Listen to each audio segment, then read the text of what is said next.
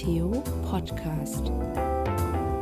Ihr Podcast aus der Katholisch-Theologischen Fakultät der Uni Münster.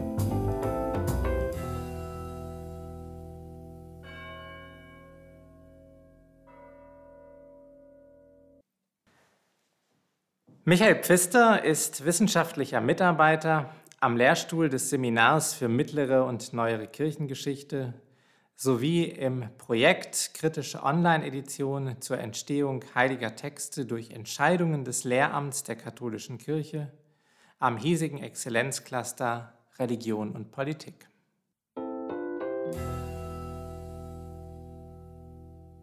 Dr. Michael Pfister spricht mit uns heute über seine Dissertation, die vor einigen Monaten im Schnell und Steiner Verlag erschienen ist. Sie trägt den Titel ein Mann der Bibel, Augustin Beer, als Exeget und Rektor des Päpstlichen Bibelinstituts in den 1930er und 1940er Jahren. Im Zentrum steht also die Biografie des späteren Ökumenikers, Kardinals, Leiter des Sekretariats zur Förderung der Einheit der Christen und Konzilsvaters auf dem Zweiten Vatikanischen Konzil. Michael, dein Buch trägt den Titel ein Mann der Bibel. Bei Augustin Beer hätte ich eher etwas anderes erwartet. Schließlich ist der deutsche Jesuit im kollektiven Gedächtnis der Kirche, wenn überhaupt, als Ökumeniker bekannt. Ja, wenn man den Namen Augustin Bea hört, dann denkt man zunächst mal an das Zweite Vatikanische Konzil und an die Rolle, die er da gespielt hat im großen Bereich der Ökumene und des jüdisch-christlichen Dialogs. Nicht umsonst hat man ihn auch bald den Kardinal der Einheit genannt und äh, so trägt auch die erste große Bea-Biografie von seinem ehemaligen Privatsekretär Stepan Schmidt den Titel Der Kardinal der Einheit. Und der Fokus der Forschung war auch lange Zeit auf der Konzilszeit, also was Bea im Umfeld des Konzils getan hat. Gleichzeitig war eine Tendenz erkennbar, dass man Beas gesamte Biografie, sein ganzes Leben von der Warte des Konzils aus betrachtet hat. Also man hat es auf das Konzil hin interpretiert und vom Konzil rückwirkend, so wie Stepan Schmidt das gemacht hat. Allerdings muss man dazu sagen, dass Bea zu Konzilsbeginn schon über 80 Jahre alt war. Also ein ganzes Leben, ein reiches Theologenleben, zumal im 20. Jahrhundert, das ja historisch sehr bewegt war, auf das letzte Lebensjahrzehnt hinzutrimmen oder davon ausgehend zu interpretieren, finde ich hingegen schwierig. Und das ist auch der ähm, neueren Forschung zu Bea so gegangen. Die hat stärker den Bruch thematisiert zwischen dem Bea der Pontifikate von Pius XI. und Pius XII. und demjenigen, dem Kardinal, dann unter Johannes dem 23. Über weite Strecken, so die Erkenntnis, war Bea ein ganz linientreuer, neuscholastisch antimodernistischer Theologe im Dienste der Päpste. Und so die Annahme, er hat erst spät eine Wende vollzogen hin zu Ökumene und Dialog. Ein gewisser Opportunismusverdacht, der hat sich schon unter den Zeitgenossen eingeschlichen und der ist auch in neueren Publikationen zum Thema immer wieder anzutreffen. Um aber tatsächlich Aussagen über Kontinuität und Bruch in Bias theologischem Werdegang treffen zu können, muss man sich aber mit der langen Hauptschaffensphase von Bea überhaupt beschäftigen. Und das ist bisher in der Forschung nicht ausreichend geschehen. Bea war nämlich die längste Zeit seines Lebens eigentlich Bibelwissenschaftler. 35 Jahre von 1924 bis 1959 war er Professor für alttestamentliche Exegese am Päpstlichen Bibelinstitut in Rom. Und dann ist er dem Bibelinstitut auch noch 19 Jahre lang als Rektor vorgestanden, nämlich von 1930 bis 1949.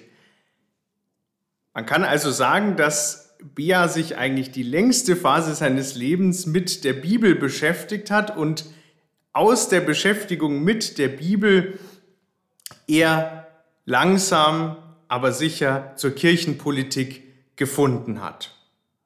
Und ich habe mich in meiner Dissertation auf Archivgrundlage der Vatikanischen Archive, des BEA-Nachlasses, ähm, Archiv der deutschen Ordensprovinz, der Jesuiten und auch dank der Archivalien aus dem äh, Päpstlichen Bibelinstitut mit Bea als Mann der Bibel beschäftigt. Und da greife ich einen Ausspruch auf von dem äh, ersten großen Vorsitzenden des Ökumenischen Rats der Kirchen, Wilhelm Wissert Hofft, der bei seinem ersten Zusammentreffen mit Bea gesagt hat, das ist ein Mann der Bibel. Und so ist es zu dem Titel von meiner Arbeit gekommen. Mich würde interessieren, was dein genaues Forschungsinteresse war, als du mit der Bea-Biografie angefangen hast. Zunächst mal ist wichtig äh, zu sagen, dass es keine klassische Biografie in dem herkömmlichen Sinne ist.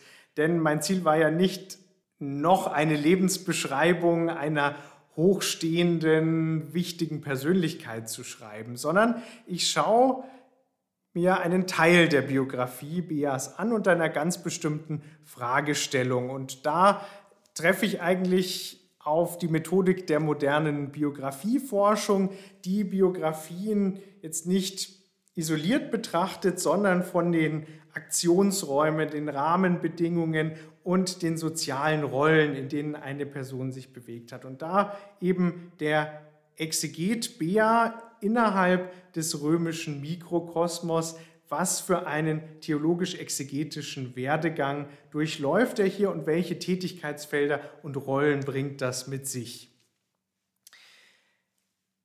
Beas Biografie ermöglicht gleichzeitig einen Zugang zur römischen Bibelwissenschaft, wie sie in den 1920er bis 40er Jahren betrieben worden ist. Die Biografie ist also ein Zugang für mich zur Theologiegeschichte aus römischer Perspektive. Ganz konkret die Frage, wie ging man in dieser Zeit, in dieser wechselvollen Zeit in Rom mit der Bibel um und was hatte das für Konsequenzen für die Theologie weltweit. Also letztlich eine Biografie aus theologiegeschichtlichem Interesse. Und da ist es naheliegend, sich auf die römische Theologie zu stürzen, denn viele Zeitgenossen haben das auch schon gesehen, wenn es irgendwo Wandel geben konnte, dann an den römischen Hochschulen und das hatte Rückwirkungen dann auf die Entscheidungen im Vatikan. Wie sah eigentlich die Situation der katholischen Exegeten konkret aus, als Bea 1924 nach Rom kam? Ja, die katholische Bibelwissenschaft hatte insgesamt einen eher schlechten Stand. Einerseits wissenschaftlich, die Bibel war seit dem 19. Jahrhundert so kritisch angefragt wie noch nie, seit es die Bibel gibt. Einerseits durch die aufkommenden Geschichtswissenschaften, andererseits durch die aufkommenden Naturwissenschaften. Hier wurde die Glaubwürdigkeit der Bibel in Frage gestellt. Die protestantische Bibelwissenschaft hat hier die Methodik der Geschichtswissenschaft sehr bald übernommen, sodass die berühmte historisch-kritische Bibelwissenschaft entstanden ist. Im katholischen Bereich ist man aber sehr defensiv geblieben. Das kirchliche Lehramt, also die Päpste und die Kurie, haben hier einer Anwendung der protestantischen Methodik im katholischen Bereich sehr strikt einen Riegel vorgeschoben. Besonders augenfällig ist hier das Vorgehen in der sogenannten Modernismus-Kontroverse Anfang des 20. Jahrhunderts, als man befürchtet hat, dass modernes Gedankengut sich unter den katholischen Theologen verbreitet hat. Und da waren die Exegeten ganz besonders in Verruf oder standen permanent eigentlich unter dem Verdacht, dass sie Modernisten sein könnten und hier ähm, von der Lehre der Kirche abweichen. Und hier hat die päpstliche Bibelkommission in den Jahren 1905 bis 1915 ein Bündel an Entscheidungen getroffen, um große exegetische Debatten zu unterbinden und hier quasi die katholischen Exegeten auf Linie, auf der ganz traditionellen Linie zu halten. Ein Beispiel, das für den Alttestamentler Bea wichtig ist, ist die Entscheidung, dass die ersten Kapitel der Genesis, also die Schöpfungsberichte, die beiden und die Erzählungen zur Frühphase der Menschheit weiterhin als Tatsachenberichte zu gelten hatten. Ziel war es eben, die Exegeten auf Linie zu halten, notfalls auch, und das ist die Kehrseite des kirchlichen Antimodernismus, dass hier massiv gegen Autoren vorgegangen wurde durch Zensur und Zwangsmaßnahmen. Das konnte bis zum Verlust der Lehrerlaubnis gehen. Also die Exegese hier ein umkämpftes Feld ganz anders als heute. Bea bewegte sich also in gewisser Weise auf sehr vermintem Gebiet. Wie verstand er denn angesichts dieser Bedingungen seine Aufgabe als Professor am Bibelinstitut? Da ist es in der Tat sinnvoll zu unterscheiden zwischen dem, wie er selber seine Aufgabe gesehen hat, wo er selber überhaupt Spielräume hatte, sich selbst als Exeget auszuprobieren und wo durch seine Tätigkeit in Rom einfach der Rahmen schon vorgegeben war. Wo er selber gestalterisch zunächst, als er angetreten ist, tätig werden konnte, das war sein exegetisches Kerngeschäft zwischen Schreibtisch und ja, Hörsaal, kann man sagen. Und da war Bea der Überzeugung, dass es möglich war, eine katholische Bibelwissenschaft so zu betreiben, dass sie einerseits den Vorgaben des Lehramts entsprochen hat und andererseits Wissenschaft auf der Höhe der Zeit sein konnte. Das heißt, innerhalb eines gewissen Rahmens auch historisch arbeiten konnte. Denn er ist von der Grundüberzeugung ausgegangen, dass sich wissenschaftliche Vernunft und kirchlicher Glaube eigentlich nicht widersprechen können. Das heißt, für Bea bestand die Überzeugung, dass am Ende beide Wissensbereiche zu denselben Ergebnissen kommen würden. Dass diese optimistische Linie im Lauf der Zeit nicht durchzuhalten war, das ist Bea erst im Lauf der 1930er Jahre klar geworden und an bestimmten Punkten musste er einräumen, dass hier eben keine Harmonie zwischen diesen beiden Denksystemen herzustellen war. Oft verschrieb er sich und seinen Studierenden dann aber geduldiges Abwarten und wenn ein solcher Punkt erreicht war, dann verhielt er sich in öffentlichen Äußerungen sehr zurückhaltend. Das ist jetzt mal die exegetische Sichtweise.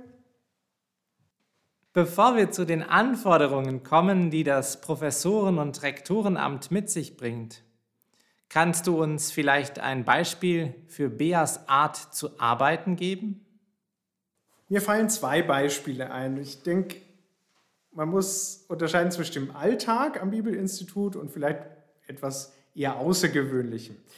Beim Alltag am Bibelinstitut kann man eigentlich in das Studienprogramm der Erstsemester schauen. Die hat nämlich gleich mit dem Rektor äh, persönlich zu tun. Einmal in einer dogmatischen Vorlesung zur Inspirationslehre, also ganz klassisch auf lehramtlicher Linie, dann aber auch in einem Methodenseminar, also einer Einführung in das wissenschaftlich-exegetische Arbeiten. Und da haben die Studierenden das ganz historisch-philologische Rüstzeug bekommen, wie man mit der Bibel, wohlgemerkt im Originaltext, also im Hebräischen und im Griechischen umgeht, nicht etwa nur auf der Basis der lateinischen Vulgata. Also man sieht, Bea hat im Studienprogramm ähm, versucht, beide Pole auszutarieren, die für ihn wichtig waren für die Bibelwissenschaft. Das ist das Alltägliche. Das Besondere, ähm, das ich in meiner Dissertation anhand von Beas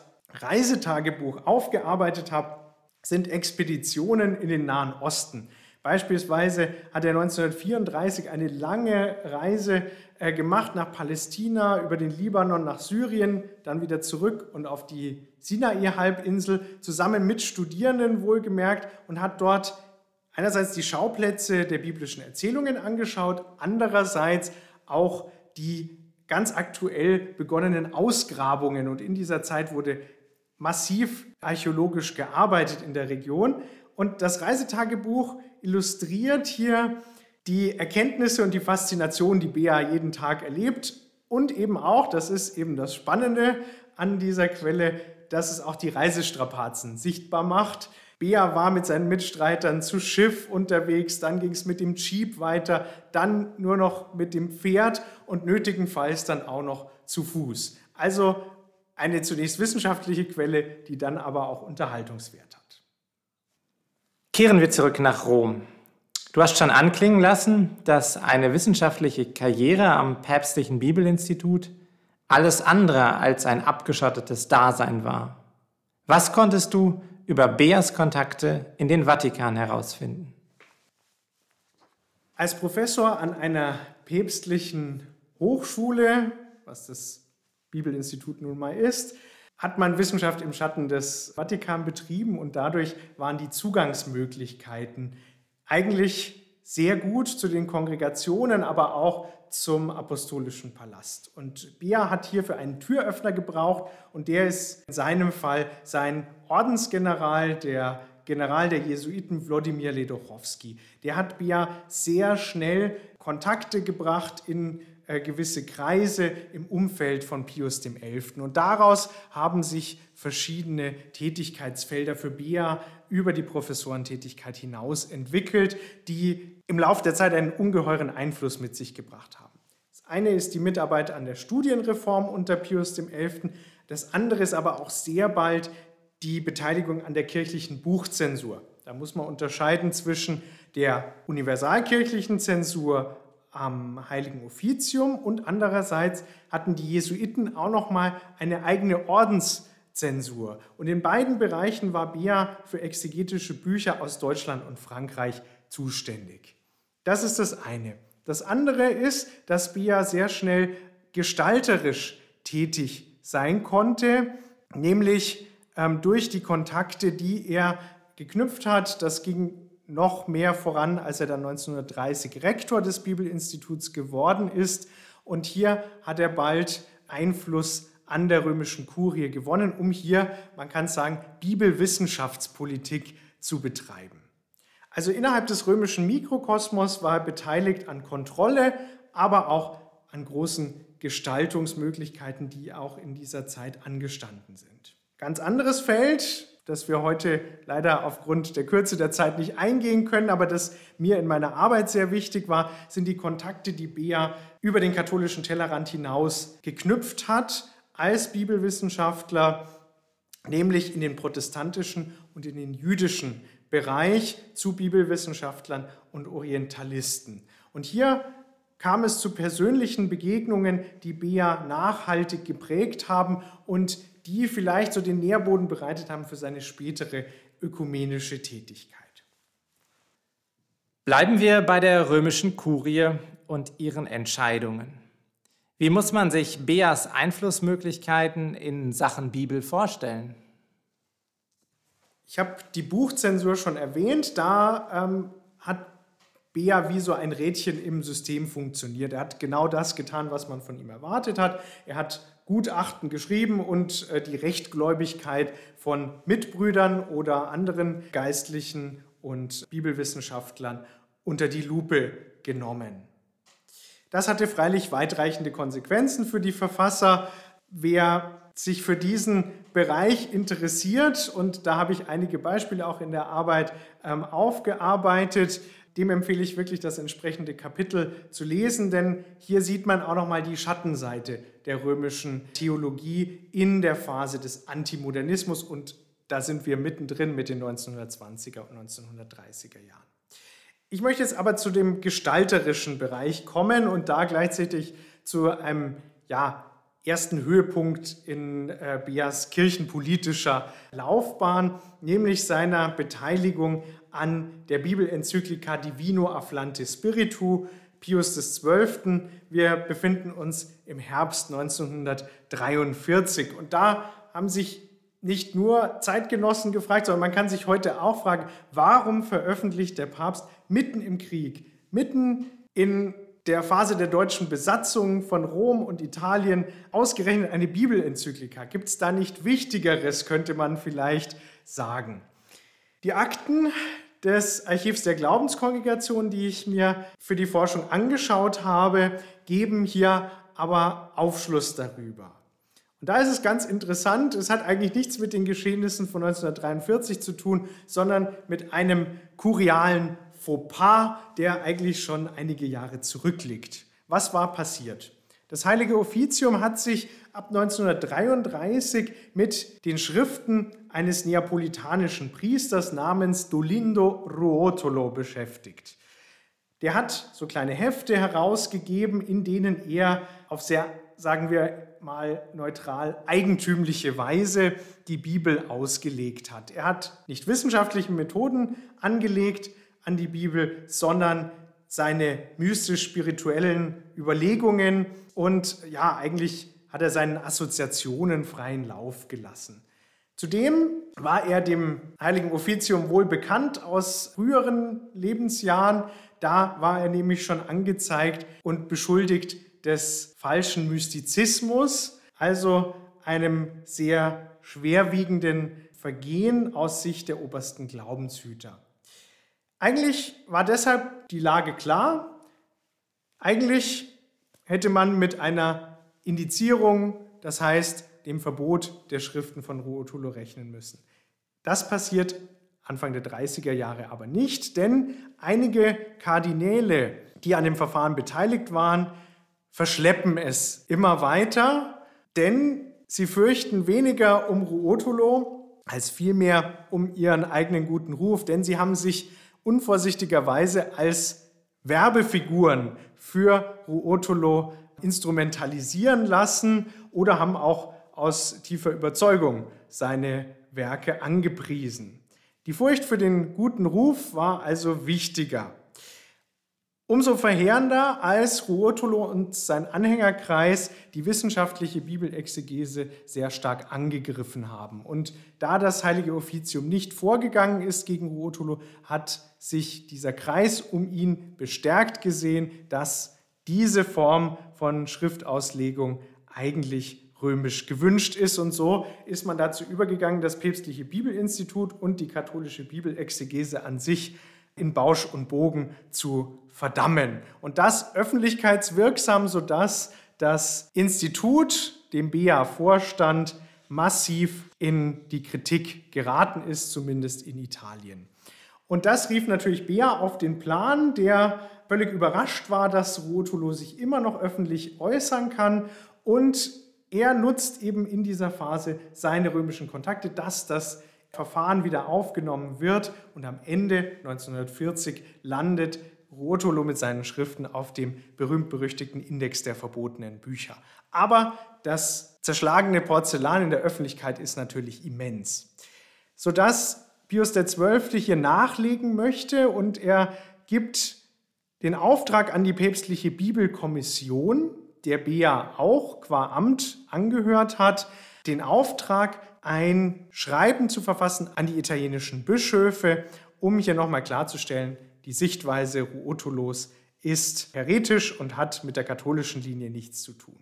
Die Bibelkommission nutzt diese Phase, in der der Papst für eine Klarstellung sorgen möchte, dafür, dass es auch zu einer Bibelenzyklika, also einem weltweit gültigen Lehrschreiben des Papstes in Sachen Bibel kommt. Und Bea nimmt hier massiv Einfluss zusammen mit dem Kommissionspräsidenten Eugène Tisserand und mit dem Sekretär der Kommission Jacques Vosté, einem engen Vertrauten von Bea. Und mit seinen Mitstreitern entwirft Bea für den Papst diese Enzyklika.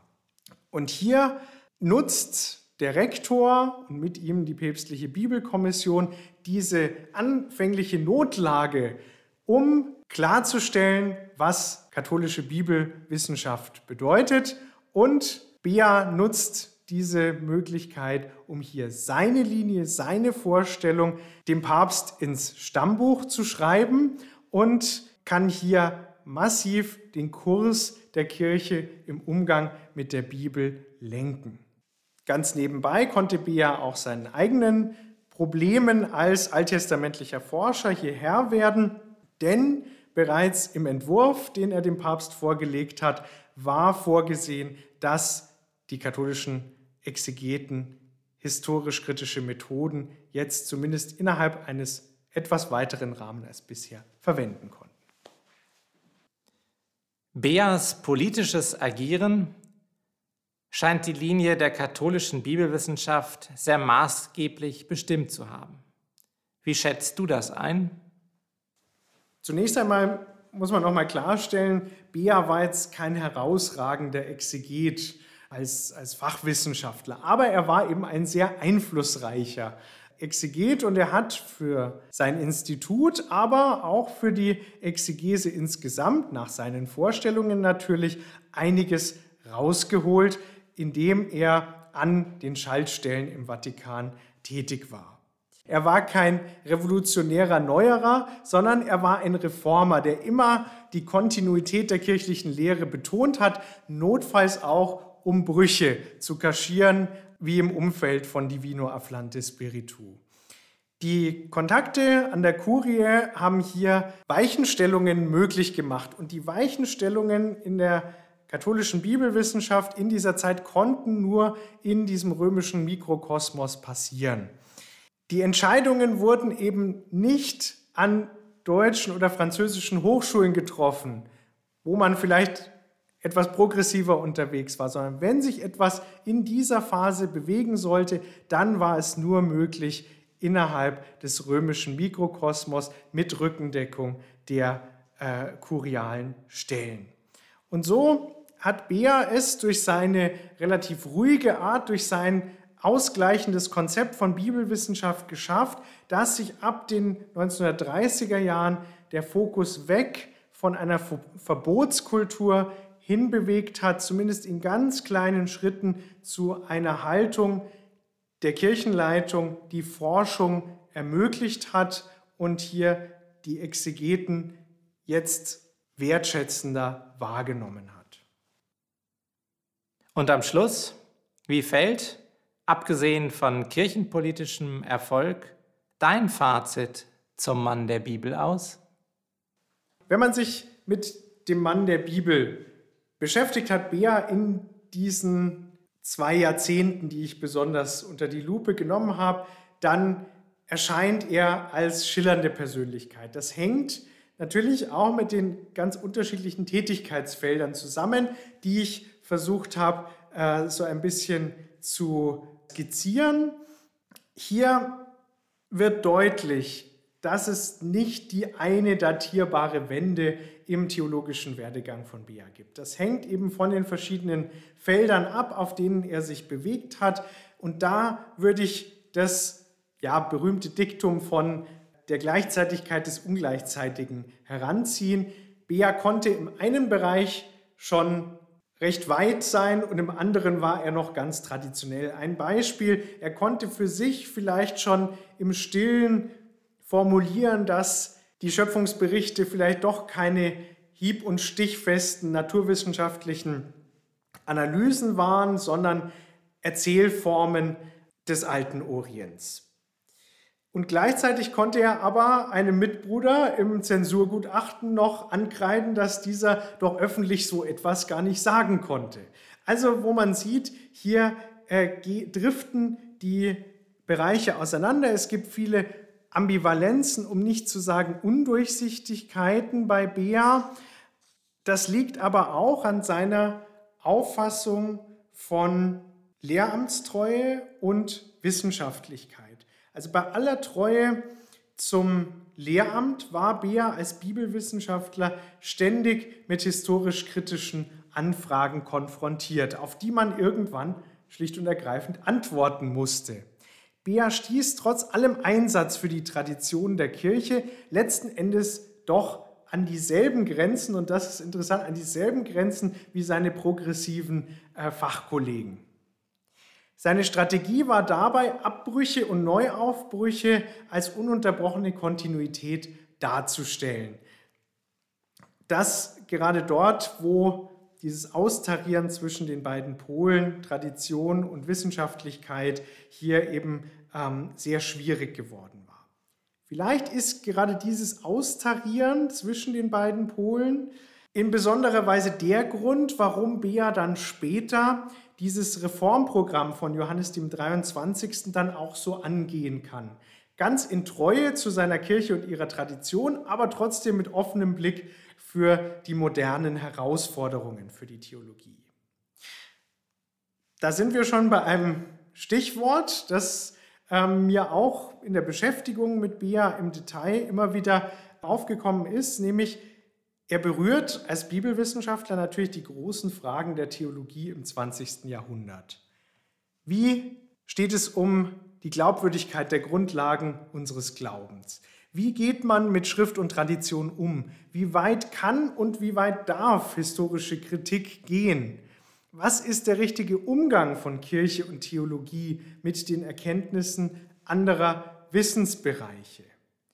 Das sind Fragen, die uns seit dem 20. Jahrhundert beschäftigen und es heute immer noch tun. Und ich denke und hoffe, dass die Beschäftigung mit Theologiegeschichte, so wie ich es in meinem Buch gemacht habe, hier einen Beitrag leisten kann, um sich aus historischer Perspektive mit diesen Fragen zu beschäftigen. Ich sage herzlichen Dank für den Podcast und den spannenden Einblick in deine Forschungsarbeit zum Mann der Bibel.